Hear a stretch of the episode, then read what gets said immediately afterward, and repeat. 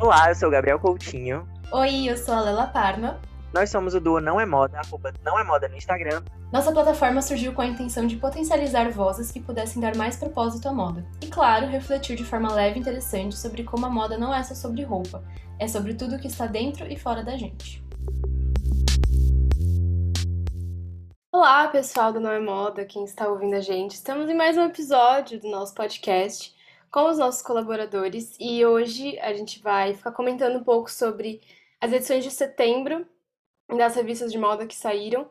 Para quem não sabe, em setembro saem as famosíssimas September Issues, que são consideradas as mais, importantes do ano por ditarem essas tendências, serem consideradas esse ano novo da moda, digamos assim. Então, cada um selecionou uma capa que fosse muito importante, que fosse muito emblemática a gente vai, vai ficar comentando aqui um pouco sobre elas hoje.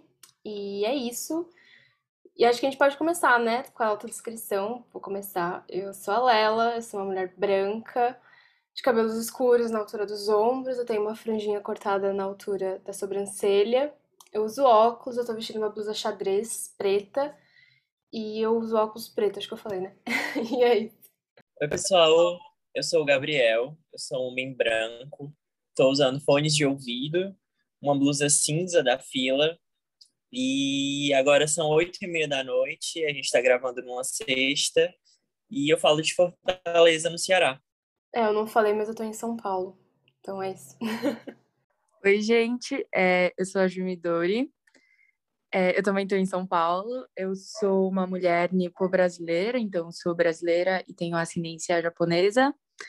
É, eu tenho cabelo preto, bem liso, um pouco abaixo do ombro. E ah, eu tô usando um moletom azul marinho, porque ficou meio friozinho agora, no começo da noite. Oi, é... gente, eu sou a Carol. E eu tô falando do Rio de Janeiro.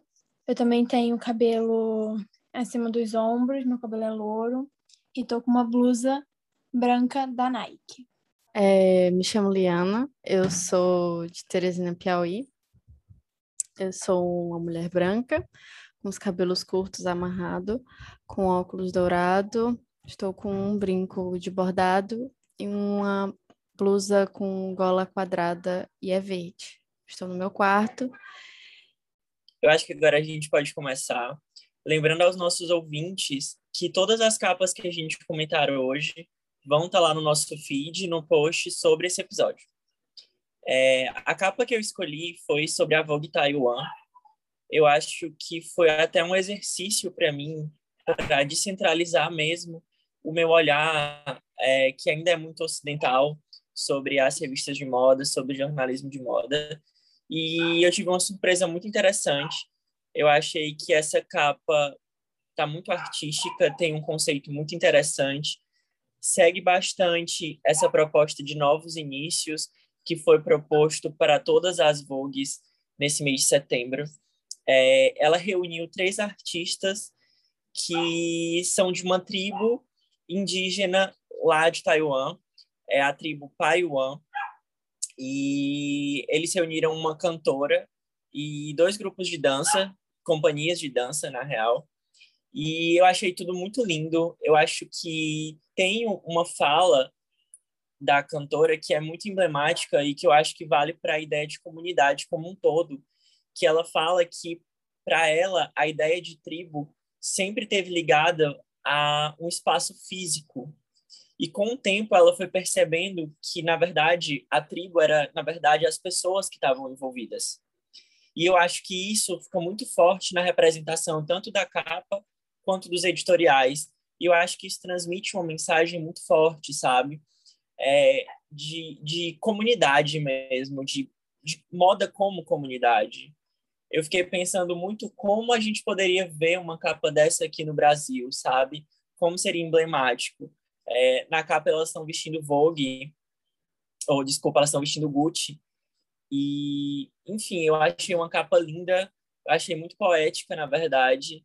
E eu queria muito ver é, a gente descentralizar esse olhar mesmo, sabe? Conseguir apreciar e conseguir ter essas vogues e essa, esses artistas mesmo, esses profissionais de moda como referências e não estar tá sempre pensando nos Estados Unidos ou na Europa. Para mim, particularmente, foi muito interessante conhecer um pouco mais sobre esse processo da Vogue Taiwan. Quer falar, Ju? Porque acho que você já está tá com a Vogue China, pode ter alguma alguma similaridade, não? Pode ser. Gente, só para os ouvintes, se meu cachorro late, por favor, ignorem. É porque aqui em casa é aquele tipo de casa que o cachorro é o dono da casa, que ele faz tudo o que quer e a gente não pode brigar. Aí, relevem, por favor. É, seguindo nesse caminho de tentar de os, é, ir mais para outros lugares e descentralizar a nossa visão sobre moda, eu pesquisei sobre a Vogue China e eu já estava bem animada, assim, bem ansiosa para essa capa, porque é a primeira capa da Vogue China, é, da editora-chefe Margaret Zhang. E eu estava bem animada, assim, porque ela é uma das mais, uma das editoras-chefes mais novas da Vogue. Ela assumiu em fevereiro, com 27 anos. E eu tive a oportunidade de ver uma palestra dela e eu fiquei muito feliz, assim, dela ter muito esse olhar para o futuro, de ser mais uma moda mais inclusiva, uma moda com, sabe, propósito, posicionamento. E nessa capa, ai, assim, além de ser linda, né, eu assim, achei muito interessante que eles ficaram muitos meses procurando é, novos rostos, novas histórias, novas pessoas para estarem na Vogue China, em, né, na capa e em outros editoriais. E a escolhida para estar na capa é a. Ai, gente, desculpa, eu não sei falar, mas Jingan Fan, Fan. E ela, na verdade, é uma estudante de dança na faculdade de esporte de Beijing. E eu achei isso muito legal, porque mostra o quão a moda pode ser plural, sabe? De trazer novas histórias, novas pessoas. Inclusive, no Instagram da Vogue China, eles colocaram é, uma, a foto das modelos e logo depois um vídeo delas falando o que é, é esses novos começos para elas, tipo, o que isso significa para elas. Então, tornar, tipo, contar novas histórias. Além disso, é, nesse editorial, é a primeira mulher Blasian, que é uma pessoa birracial, é negra e asiática amarela. E ela é a primeira num editorial de capa, editorial de capa, é assim que chama? Eu não sei. Da Vogue China. E eu achei isso muito interessante porque leste asiático tem uma questão muito forte de tom de pele, de ter essa questão da, do tom de pele muito claro associado à beleza. Então, quando você tem um tom de pele mais escuro, é considerado feio, entre muitas aspas. E eu achei isso um, uma forma muito legal de começar a quebrar esse padrão que é muito forte lá.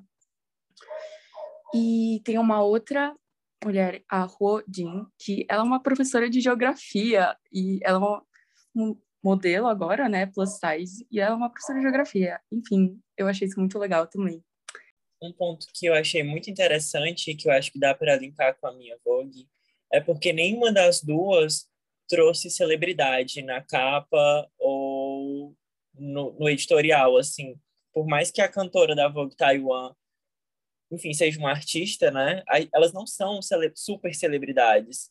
E a gente já está tão acostumado a ver as nossas publicações de moda serem estreladas por celebridades que quando a gente encontra uma produção tão bonita, tão poética como nessas duas edições, sem a utilização de celebridades, a gente fica bem impactado, sabe?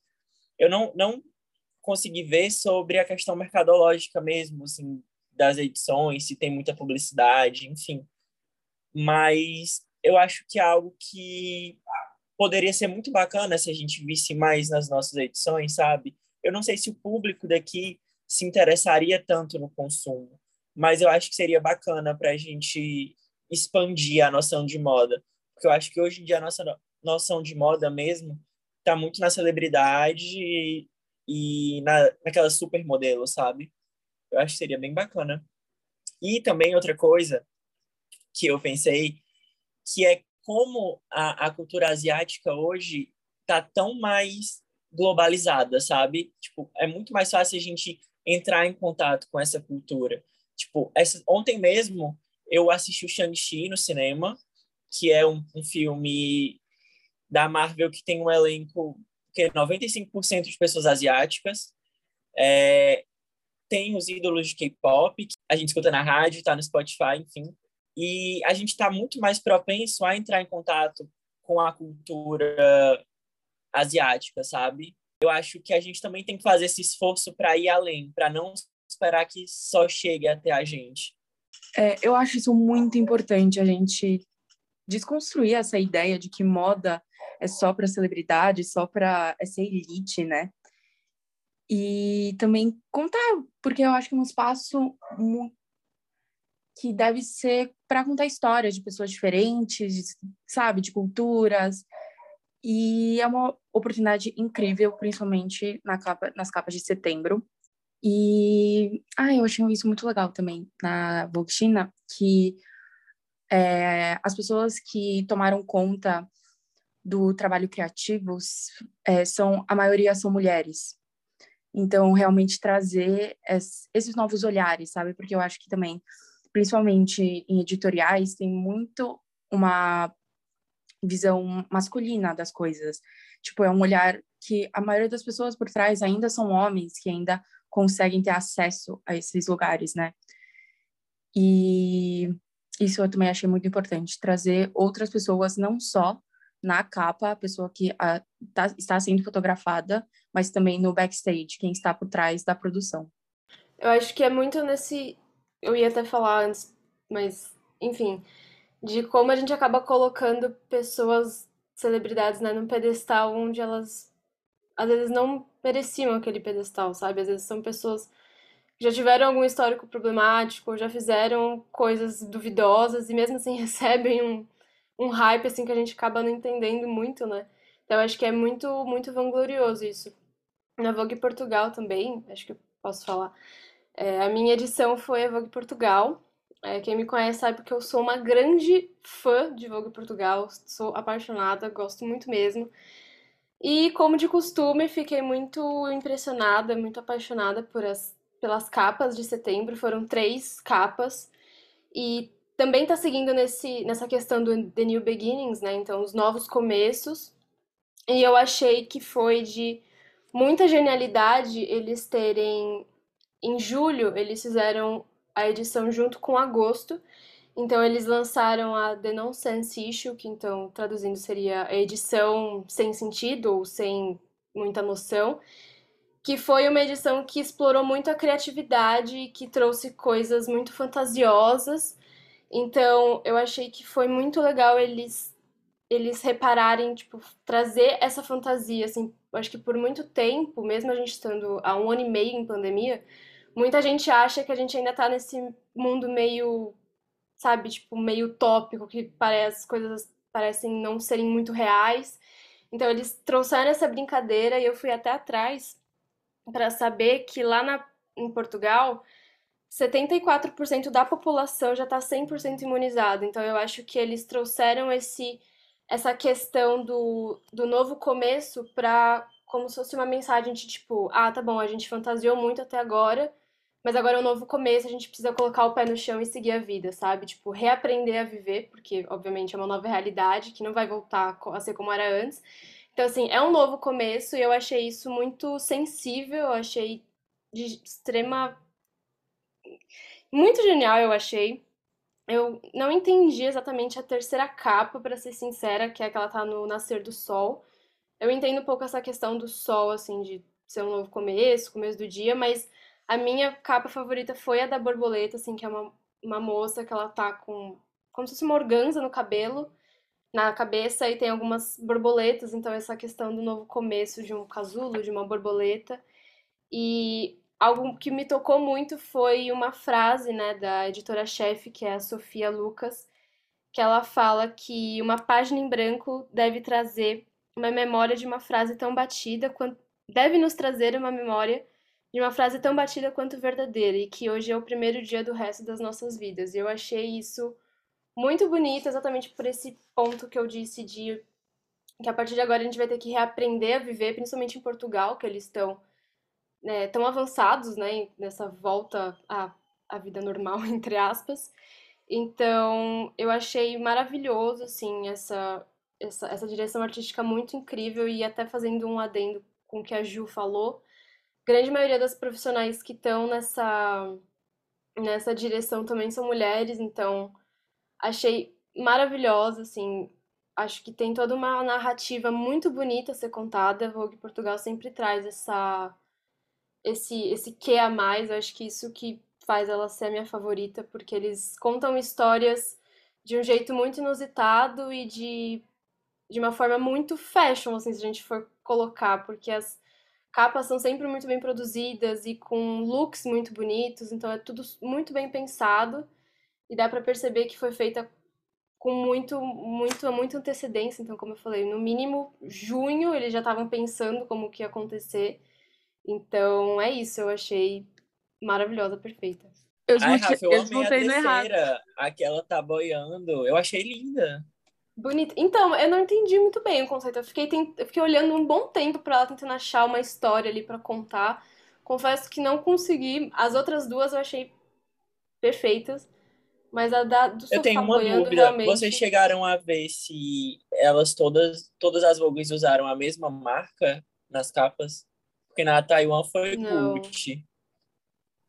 Aqui não, foi... não vi, não cheguei a ver. Não, na Vogue, na Vogue grega é Balenciaga. Balenciaga, é, isso que eu, eu até anotei aqui. Aquelas botas, né? Aquelas botas prateadas. As botas e o vestido também, né? Aquele vestidão prata. Ah, o vestido também é. É. Ah, é verdade, é verdade. Vale dizer que eu olhei a Vogue Portugal e mesmo eles produzindo esses conteúdos tão incríveis, eles têm um engajamento no Instagram que é muito baixo. Eu fiquei tipo, por quê? Pelo amor de Deus, valorizem a Vogue Portugal. Tudo que eu mais peço pra vocês. A Vogue Portugal usa Dior. Acabei de ver. Tem muitos, tem muitos designers diferentes. Tem Dior, tem Juni Watanabe, tem é, por enquanto são esses. Mas assim, eles são sempre muito diversos nessa questão. Acho que eles acabaram padronizando também os, os designers. Ai, mais um comentário sobre a Vogue Portugal. Eu amei, amei as capas. E eu achei muito bonito esse mistério, sabe? Que tem nas capas, nas imagens. Tem esse mistério de, tipo, não saber o que estar por vir. E essa mensagem do primeiro dia do resto das nossas vidas, eu achei isso casou super bem e ficou incrível. É, então, gente, vou fazer uma pequena descrição da capa, né? Na capa Arábia, ela tem a Sheikha Latifa, é, que ela é a princesa e presidente da autoridade de cultura e arte em Dubai. Atrás dela tem uma simbolização é, que, eu, que eu acho que seja seria o do sol nascente entre esse degradê do laranja para com o marrom, e atrás dela tem uma parte de Dubai que é bem, é, ela é bem famosa e bem importante para o histórico de Dubai. Ela foi fotografada pela Paola Kutaki no bairro Al-Shidaka, é, que ela realmente é bem, bem importante para a história de Dubai. O tema da foto, né, ele vem sendo refletido na esperança e voltado também para a cultura local. Até porque Latifa entende muito bem que a questão do país dela, né, é multiculturas, tem muitas culturas diferentes, até porque a maioria das pessoas que vão para Dubai são imigrantes de outros países e boa parte delas são indianos. E a questão do que, que ela veste. Na capa, ela veste um, o véu e ela veste um vestido preto e o véu também é preto. A questão do véu que eu pesquisei, existe três variações que eu não consegui identificar qual que ela usa. Se alguém conseguir identificar, poderia contar para a gente depois. É, tem o Almira, que ele é uma variação do hijab, que ela é composta de duas partes, que é a que eu acho que ela está usando, né? Que primeiro vem um uma touca, bem mais justa, e depois vem um véu como segunda pele ou segunda, segundo véu, entre aspas, é, cobrindo tanto a cabeça e vai até o ombro. Aí tem o Shaila, que ele também é muito popular no Golfo Pérsico, que é onde fica, né, Dubai. É, ele é um véu longo e retangular, e às vezes ele pode ser transparente, né? Que ele também é preso na cabeça até os ombros, e tem o hijab, que o hijab, o nome hijab, ele é bem usado para pessoas como a, como a gente, ocidentais, que não, né, não tem esse aprofundamento da, da questão das diferenças dos véus. Então, mas o hijab, ele também é um, uma parte, né? Ele cobre a, a cabeça e o pescoço, deixando o rosto livre. Também tendo várias cores e estampas diferentes. Então, para mim, eu acho que ela está usando um Almira, né? É... E essa capa, ela é tão voltada para a pessoa em si que está na capa que eu não consegui achar quem é que veste ela ou quem é a pessoa que fez o vestido. É, se alguém também conseguir achar, eu ficaria muito grata. Sobre a questão dela em si, gente, eu, eu vi a entrevista que teve na Vogue Arábia, é, e eu achei, assim, muito, muito massa, de, tipo, eu nunca tinha ido procurar tão a fundo a questão de Dubai, é, a questão dos Emirados Árabes Unidos, nunca fui pesquisar, foi a partir dessa capa que eu consegui ir mais atrás e mais a fundo, e eu vi que existiam algumas contradições, porque eu, tanto que eu fiquei até um pouco preocupada, né, sabendo se isso era real ou se era um, meio que um véu um, um, uma camada assim de artificial, porque na entrevista que ela deu à Vogue, ela fala sobre a questão das mulheres, a questão que, que ela consegue ter os direitos dela lá, que, que as pessoas aqui do Ocidente falam coisas é, em relação às mulheres de Dubai que não é verdade, tanto entre aspas ela falou, existem muitos equívocos sobre os nossos direitos, mas sempre convido as pessoas a virem para Dubai e verem a realidade por si mesmo. Temos legislações em vigor que apoiam a igualdade de salários e oportunidade para homens e mulheres, e muitos de nossos cargos mais importantes e ministérios e projetos são liderados por mulheres, fecha aspas. É, só que eu fui pesquisar um pouco mais a fundo, gente, e Teve, eu não sei, eu acho que foi nesse ano ainda, é, ela, ela foi refém numa vila pelo pai dela, que cometeu ela é, prisão, realmente. Ela estava totalmente presa, ela fez um vídeo e ela foi. É, e ela foi mandado para a ONU esse vídeo, e a ONU imediatamente queria que os Emirados Árabes e Dubai falasse se ela estava viva mesmo, porque é, todas as janelas da, todas as janelas onde ela estava estavam sendo com, com barras de ferro e o único lugar que ela conseguiu fazer esse vídeo foi num banheiro, que era o único lugar que ela poderia se trancar. É, e uma dessas, dessa, dessas informações eu tirei da, da O Globo, né? O Globo Mundo. É, mas também é notado essa preocupação que ela tem de das pessoas acharem que o véu e as roupas que ela usa é questão de opressão, mas muitas das vezes não é. É por elas mesmas optarem por questões né, religiosas ou questões de proteção, que muitas vezes os véus que elas usam são de proteção. É, em relação ao diretor da, de arte, é, eu queria dar um parêntese onde ele fala também sobre essa questão do contexto, né? Que ele decidiu é, não trabalhar tanto com roupas ou tanto com, com arte em si e colocar uma pessoa mais né, política e pessoa, uma pessoa mais do governo, tanto porque eu, na minha concepção do que eu pesquisei, é, lá é bem voltado para isso mesmo. São lá as revistas são bem voltados para para as pessoas que estão no poder, o que é que elas vestem. É, e aí, entre parênteses, ele fala: é nesse contexto que decidimos trabalhar uma edição de setembro que se preocupa em homenagear os criativos que já estão passando por adversidades e até mesmo pessoas que não estão no mundo da moda, cujas histórias de perseverança dão esperança e inspiração. Diretor de redação da Vogue Arábia, que é o Manuel Arnaut. É, em relação à divergência das outras capas, ela é bem divergente mesmo, mas a conservação em relação a, ao país, ela é bem ligada ao meio político. Então, pra, na minha concepção, a capa ela está bem de acordo com, né, com o que eles convivem, o contexto que eles têm, né? Tanto que essa é a quinquagésima capa que eles têm, e eles estavam meio que fazendo essa homenagem, né? E é isso. Eu fiquei bem assustada, mas eu espero que ela esteja bem e que, né, as coisas estejam bem por lá, porque ela ela homenageou, ela homenageou tanto o pai dela na entrevista, e aí eu fui ver essa, essa reportagem que eu fiquei assim, meio preocupada. Mas é isso. Nossa, é uma capa Meu muito Deus, forte, né? A gente, tipo, ver a capa e saber de tudo isso é muito louco, né?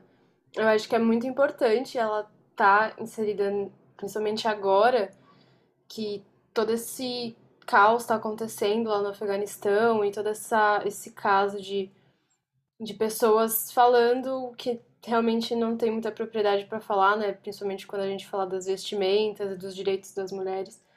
Acho que vem como com uma importância muito grande essa capa, né? E, enfim, muito, muito forte essa história, eu gostei. Quer dizer, não gostei da história, né? Mas assim, do, do intuito de trazer o, essa discussão à tona, eu acho, nossa, Eu fiquei pensando quando eu vi a capa como deve ser difícil para os profissionais de moda, para os profissionais criativos, enfim, é, construírem uma capa dessas, sabendo que existem tantas limitações, né, assim, no país, na região. Eu acho que essa fala dela, por mais importante que seja, também tem um viés muito comercial, já que Dubai se tornou um ponto turístico, né? Então, assim, ela falar isso, tipo, é um convite realmente para as pessoas de fora. Ela está falando mais com o Ocidente do que com próprias pessoas do país.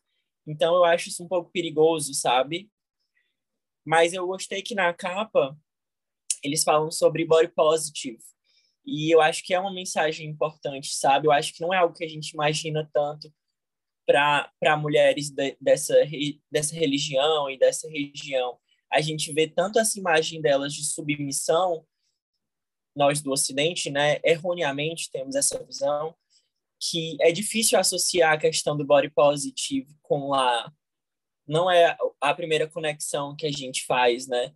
Então, eu acho que é muito emblemático e eu acho que conversa muito com o mundo de forma geral, sabe? Com as demandas sociais que a gente está vivendo hoje. Então, acho que é bem bacana. Sim, exatamente. É, ela, pelo que eu vi na entrevista e pelo que eu vi na capa, em todo o site, Instagram, eles estão muito antenados na questão né, de, do Ocidente, o que está em alta e, e, e, ok, né, e etc. É, tanto que ela fala que é necessário ter essa rede de apoio para as artistas e pessoas que, que estão lá, que pessoas que, que têm micro, são microempreendedoras ou são estilistas locais, porque é necessário ser sustentável, né? Ela fala muito sobre isso. Mas eu, né, não não vi que o, o se ela estava vestindo uma pessoa local, eu não, não, não consegui é, ter essas informações. Só consegui ver a questão do body positive é, em outra entrevista, que não estavam nada relacionada a ela. Eu achei a stylist, ela é a Sam, Saf Sam Safavi, ela é árabe, só que o Insta dela é privado. Então, não sei, é, dificulta muito mais saber da, como que é, como aconteceu o styling e tal. Mas tem aqui, é arroba Sam Safavi, pra quem quiser. Sam com M no final. Gente, antes da Carol começar, eu só quero dizer que eu vou servir aqui como advogado de defesa da Juliette. Qualquer coisa que Ah, lá vocês vem. falarem contra, eu vou defender. Então, Ah, cuidado. gente. Céu. A minha capa é da Vogue Brasil, que tem a Juliette na capa, o que não foi uma surpresa. Eu mesmo já tinha pensado nisso alguns meses atrás, que ela seria a capa da Vogue mais importante do ano, por causa da popularidade dela, que é muito alta. Algumas pessoas podem não gostar, mas é realmente a verdade. E também eles planejaram um anúncio da capa com a estreia dela como cantora, o que criou aí uma expectativa bem grande. Mas a Juliette, ela meio que virou uma coadjuvante nessas capas, porque os protagonistas foram os profissionais nacionais que foram escolhidos pela equipe da Vogue, o que foi uma escolha muito boa. Eles acertaram muito nas escolhas desses profissionais, que são profissionais já bem renomados, são profissionais jovens, eles não são profissionais que já estão aí no mercado faz muito tempo, o que é ainda melhor. E também a primeira capa que saiu das flores são 80 flores artificiais com 10 flores verdadeiras. Uma coroa de flores, né? Não é algo tão inovador assim, mas eu acho que combinou, combinou muito bem. Essa tremessão na, na capa também me deixa meio, sei lá, desconfortável, não gostei. A capa que eu mais gostei foi a terceira, que é a do Dendezeiro. Ficou linda, a luz, a produção ali ficou maravilhosa. A segunda capa, e eu gostei mais que é bem clássica, é bem sofisticado, mas o corte ficou terrível, como ninguém percebeu aquele recorte dela flutuando na capa no, numa pós-produção, uma, uma equipe tão grande como aquela. E se foi proposital, por quê? Deveria ter pelo menos alguma explicação. E tem a Marta Medeiros também, que ela participou do editorial, ela não está na capa, mas ela participou do editorial e as rendas dela são lindas, simplesmente. O Gabriel foi, até postou a foto lá no nosso grupo, que é aquele vestido vermelho dela. E nessa pegada de novos começos, qual seria o novo começo da Vogue Brasil? Será que a maior revista de moda brasileira vai começar a destacar mais esses estilistas nacionais do que os internacionais? Já está na hora disso acontecer, já está na hora de olhar para o Nordeste e ver quanto que aquele lugar, o Nordeste, ele é tão importante para a moda brasileira e a Vogue seria a melhor maneira assim de trazer isso pro, né, para quem consome moda. Acho que não só para o Nordeste, mas também para outros. A gente acaba esquecendo um pouco, né, quando a gente fala de descentralizar o olhar na moda, a gente acaba esquecendo um pouco do, dos designers que vêm da região norte, que vêm da região centro-oeste. Então, acho que trazer esse olhar um pouco mais também do Nordeste, principalmente, mas descentralizar mais ainda, né? Eu acho que ainda existe um, um quesinho assim. Mas falando sobre as capas, eu até comentei, né, com vocês que eu vejo histórias muito legais para cada capa, mas olhando as três em um conjunto de uma edição só, eu não vejo nenhuma narrativa sendo contada, não vejo nenhuma história que possa representar a Juliette de modo geral, assim.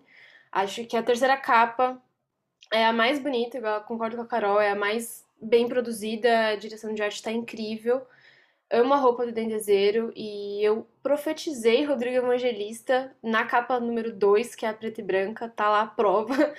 Que, enfim, adorei o Rodrigo Evangelista nessa capa, acho ele um designer incrível.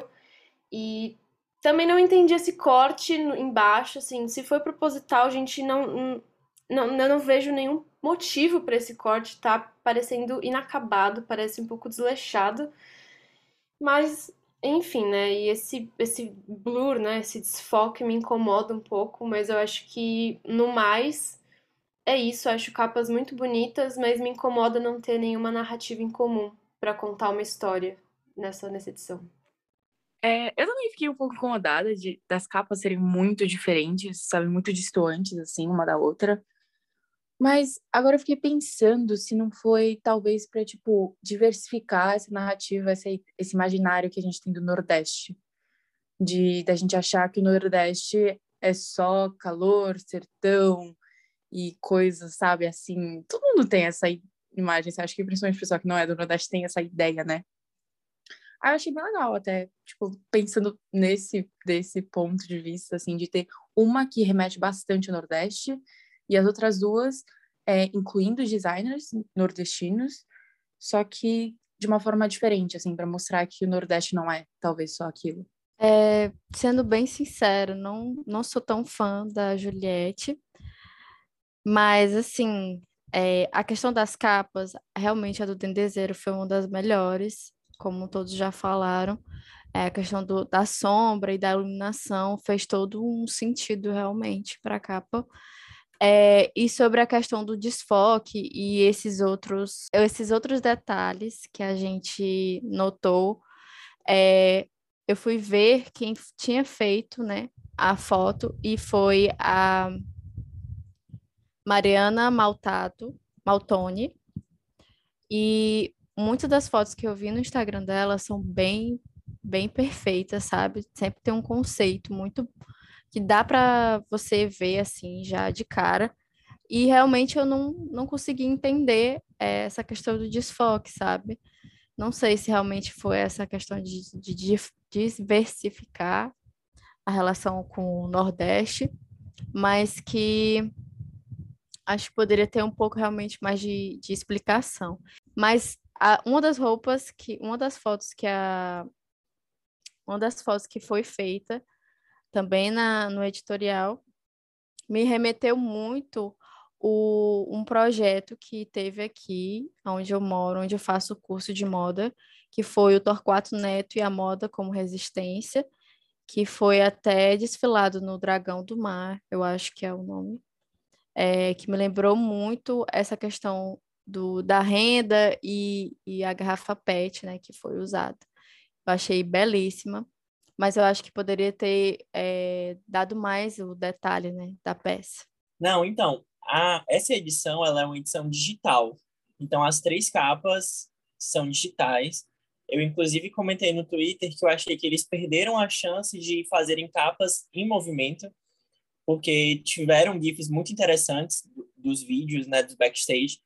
Inclusive, é, nos vídeos do backstage, teve um momento referente ao terceiro vídeo, a, a terceira capa que ela está vestindo de desejo, que eu, eu senti realmente que aquele era uma capa em celebração ao Nordeste, sabe? Que tudo ali tinha sido pensado no Nordeste, a roupa, o cabelo, a luz, o cenário. Durante o vídeo de backstage, eles usam uma moldura oval que lembra muito fotos que a gente tem aqui no Nordeste, que tem esse formato oval, que enfeitam as casas. Então, eu achei isso muito inteligente, mas achei que eles perderam a oportunidade de fazerem as capas digitais.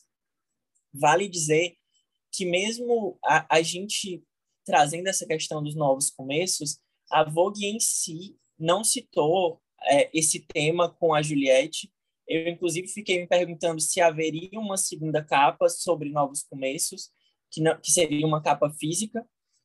É, sobre as capas, é, tem um episódio quando a gente fala do São Paulo Fashion Week que eu falo sobre o Eider Silvério e sobre como eu tinha gostado da coleção.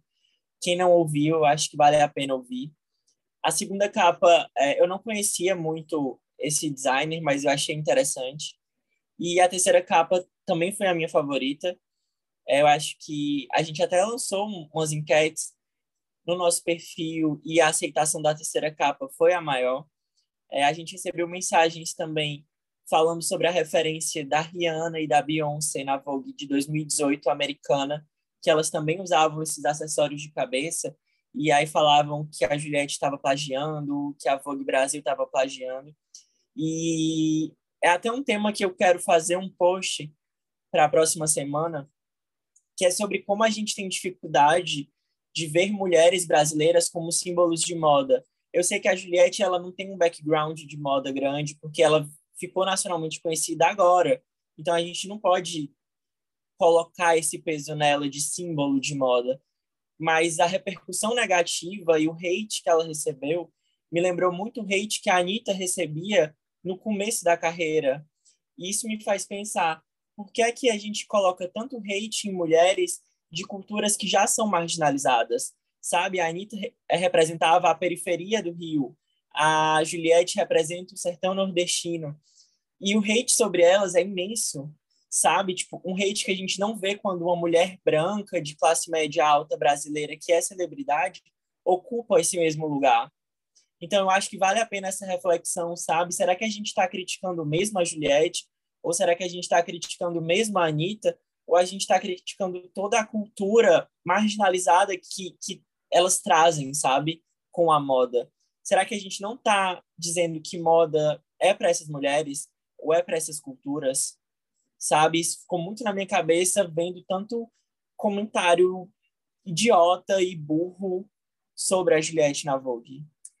Mas, enfim, eu espero que seja um caminho realmente que a Vogue comece a trilhar em relação à valorização da moda nacional. Sim, total. Eu acho que é um, um, pensamento muito, muito complexo, né, para a gente discutir isso. Tem muitos detalhes, muitos caminhos para a gente caminhar, enfim. Mas eu acho que esse ponto de ser um novo começo da Vogue e começar a valorizar o que a gente tem aqui dentro é algo que já deveria estar tá acontecendo há muito tempo, sabe? Tipo, eu acho que é a gente tentar ensinar, entre aspas, o básico, sabe? Não, não é pra gente. Eu acho um, um absurdo a gente estar. Tá, a gente tá parabenizando algo que deveria ser o mínimo, sabe? Tipo, acho que acontece. A gente acaba se contentando com tão pouco, assim, da gente ver não só a Vogue, a gente não, acho que não, não é válido também a gente atacar só a Vogue, mas a gente vê tantos veículos de comunicação grandes aqui, as revistas de moda usando tantas grifes, que a gente acaba se contentando com isso, e quando a gente vê algo que deveria ser o, o, o normal, o, o, mínimo, a gente bate palma, a gente fala, nossa, perfeito. Só que, sabe, eu acho que isso que a Carol falou de do novo começo ser essa, essa divisão de águas, assim, para a Vogue Brasil acordar e falar, poxa, a gente tem que valorizar os nossos, sabe? Acho que isso também deve. É o, é o básico, sei lá, eu acho muito absurdo a gente estar tá discutindo isso ainda hoje. É muito importante, eu acho muito importante esses veículos de moda que são tão grandes começarem a valorizar o que a gente tem aqui no Brasil para também é, tentar educar, sabe, tipo, a sociedade brasileira para valorizar a moda que a gente tem aqui. Que moda não é só o estrangeiro. A gente tem muito disso, né, de só valorizar o que vem de fora. Não só na área da moda, acho que em quase todas as indústrias, assim, de ter, ter esse hype todo de, ai, porque é de fora é bom e se é nacional é ok. E não, aqui temos pessoas e designers incríveis e espero muito que comece realmente esse movimento de, sabe, dar valor e dar esse espaço que esses designers merecem muito. E é um papel também... social. Pode falar, pode falar. E é um papel social que os veículos de comunicação precisam assumir, né? De realmente educar, de realmente informar, de realmente ser uma ferramenta social. E eu acho que a Vogue, por muito tempo, não foi essa ferramenta social. Então, é, é interessante a gente ver eles assumindo esse, esse papel, né? E isso que a Ju falou que a gente sempre endeusa o que é de fora, não é nem o de fora, é o americano. Tudo que vem da indústria americana a gente coloca num patamar muito alto. Porque se você fala, nossa, eu escuto um músico inglês, eu escuto um músico francês, eu gosto de música coreana, eu gosto de música japonesa, já te olham com uma cara estranha, porque como assim você escuta algo que você não entende. Gente, tipo, a indústria americana é boa? Sim. Em algumas partes ela é muito boa. Mas existem outras. Vamos diversificar isso aí. Vamos olhar para outros lugares. Já passou da hora disso acontecer. Mas eu acho que na moda, eu vejo muito isso acontecendo na música, por exemplo, igual você deu, igual você mencionou. Mas acho que na moda, eu sinto que a gente ainda olha muito mais pro europeu do que pro americano. Tanto é que a gente tem aí, tipo, três das maiores referências de semana de moda na Europa. Então, assim, eu vejo que existe muito peso na moda, na moda americana, claro, mas eu acho que tem muito peso na Europa, assim, sabe? Tipo, foi a moda europeia que construiu, assim, a gente não pode negar que foi a moda europeia que escreveu muita coisa da história da moda e que, tipo, a gente leva como verdade até hoje, sabe? E acaba esquecendo da história da moda brasileira, né? Então eu acho que isso é um ponto que a gente tá longe de, de desconstruir, de, de desmistificar, mas ainda eu acho que a Europa tem muito disso também, tem muito esse peso quando a gente menciona dessa moda estrangeira. Sim, isso, isso me remete muito à questão do que a gente vê, né, nos, no curso de moda.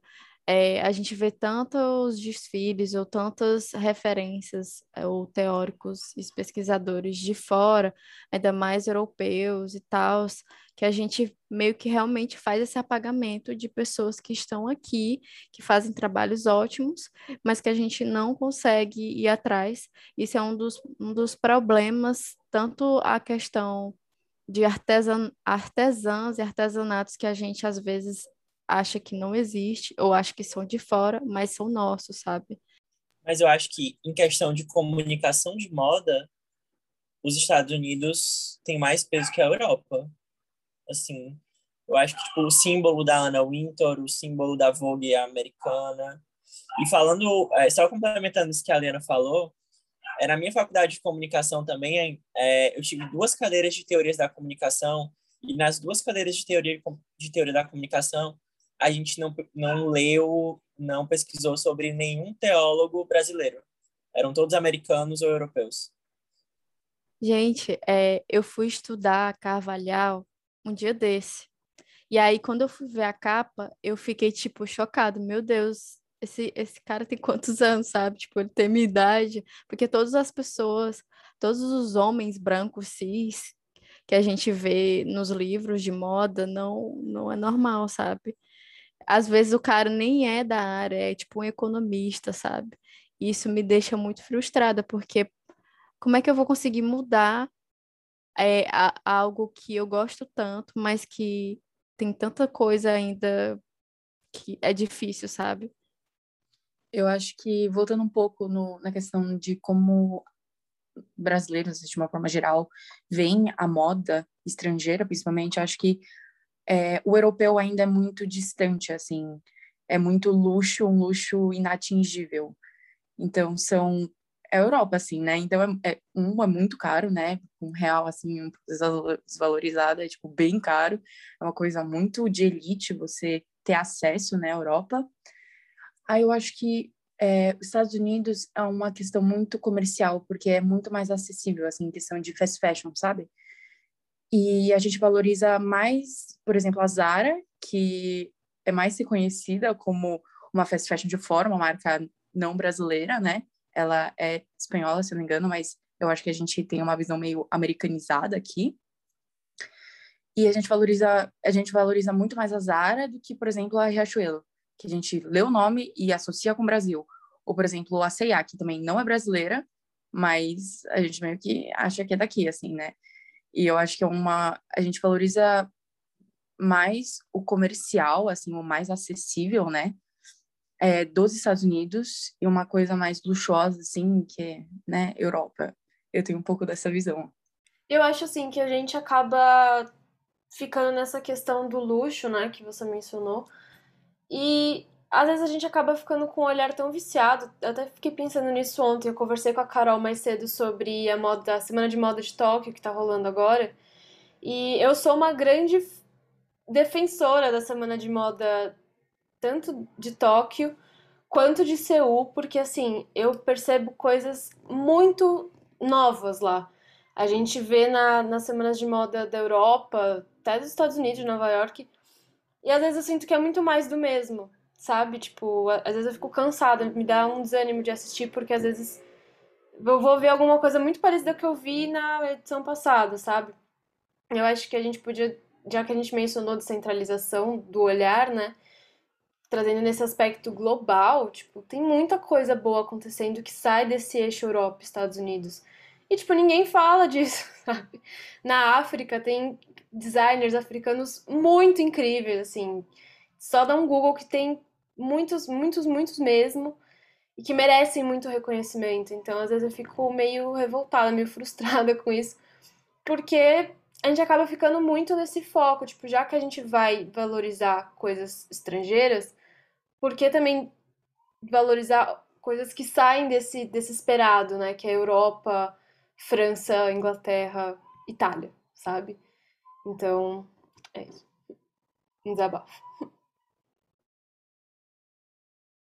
Gente, eu amo esse tipo de episódio. Eu acho que, inclusive, a nossa audiência também ama. porque é super dinâmico, é bem legal, é bem bate-papo. Eu acho que esse episódio também ficou bem longo, mas ficou bem rico. E é isso, eu quero agradecer a todo mundo que ouviu a gente que, e que comentem também no post e deem as, as avaliações de vocês sobre essas vogues, as opiniões. A gente quer ler, a gente quer ouvir. E é isso, até a próxima semana. Obrigado. Obrigada, gente. Até a próxima.